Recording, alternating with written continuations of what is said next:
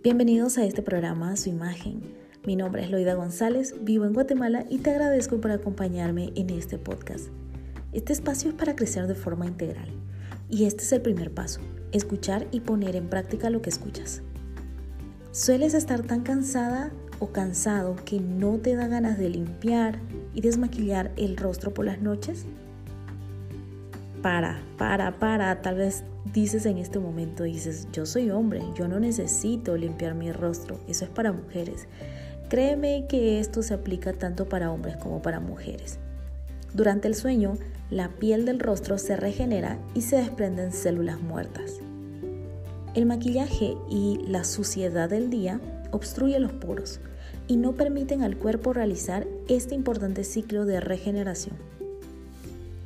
Por eso te quiero hacer otra pregunta. ¿Te has dado cuenta de que cuando duermes mal el rostro te amanece rígido y áspero? Por eso estamos hablando de la importancia de dedicar ese tiempo para limpiar el rostro y desmaquillarlo. Pero no queda ahí, es importante aplicar cremas humectantes. Si no te gusta usarlas tanto, puedes aplicar productos naturales como la aloe vera, llamada también sábila. Puedes aplicar con tus dedos de forma circular y de forma ascendente.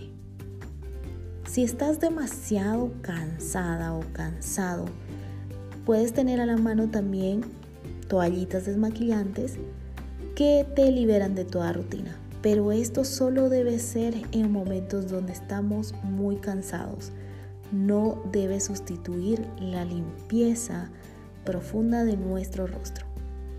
Así que hoy te animo a que puedas tomar en cuenta esta rutina y hacerla parte de tu vida. Pero mientras hablábamos de esto, también recordé Efesios 4:31, que empieza con la palabra quítense. Y dice, Quítense de vosotros toda amargura, enojo, gritería, ira y maledicencia y toda malicia. ¿Sabes?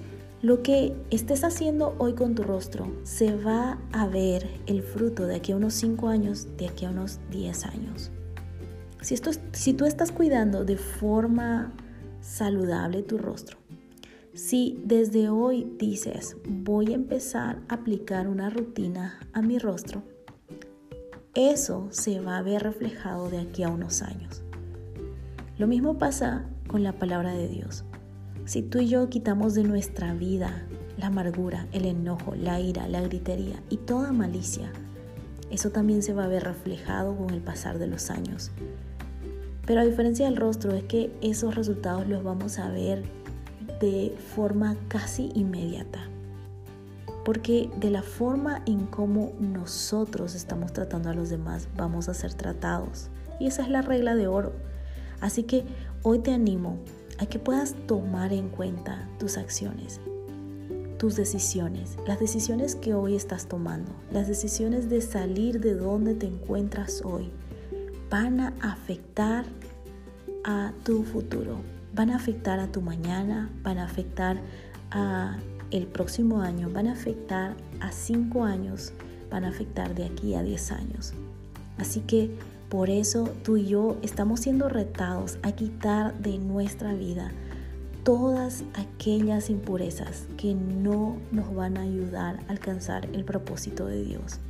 Recibe un fuerte abrazo y nos vemos la próxima semana.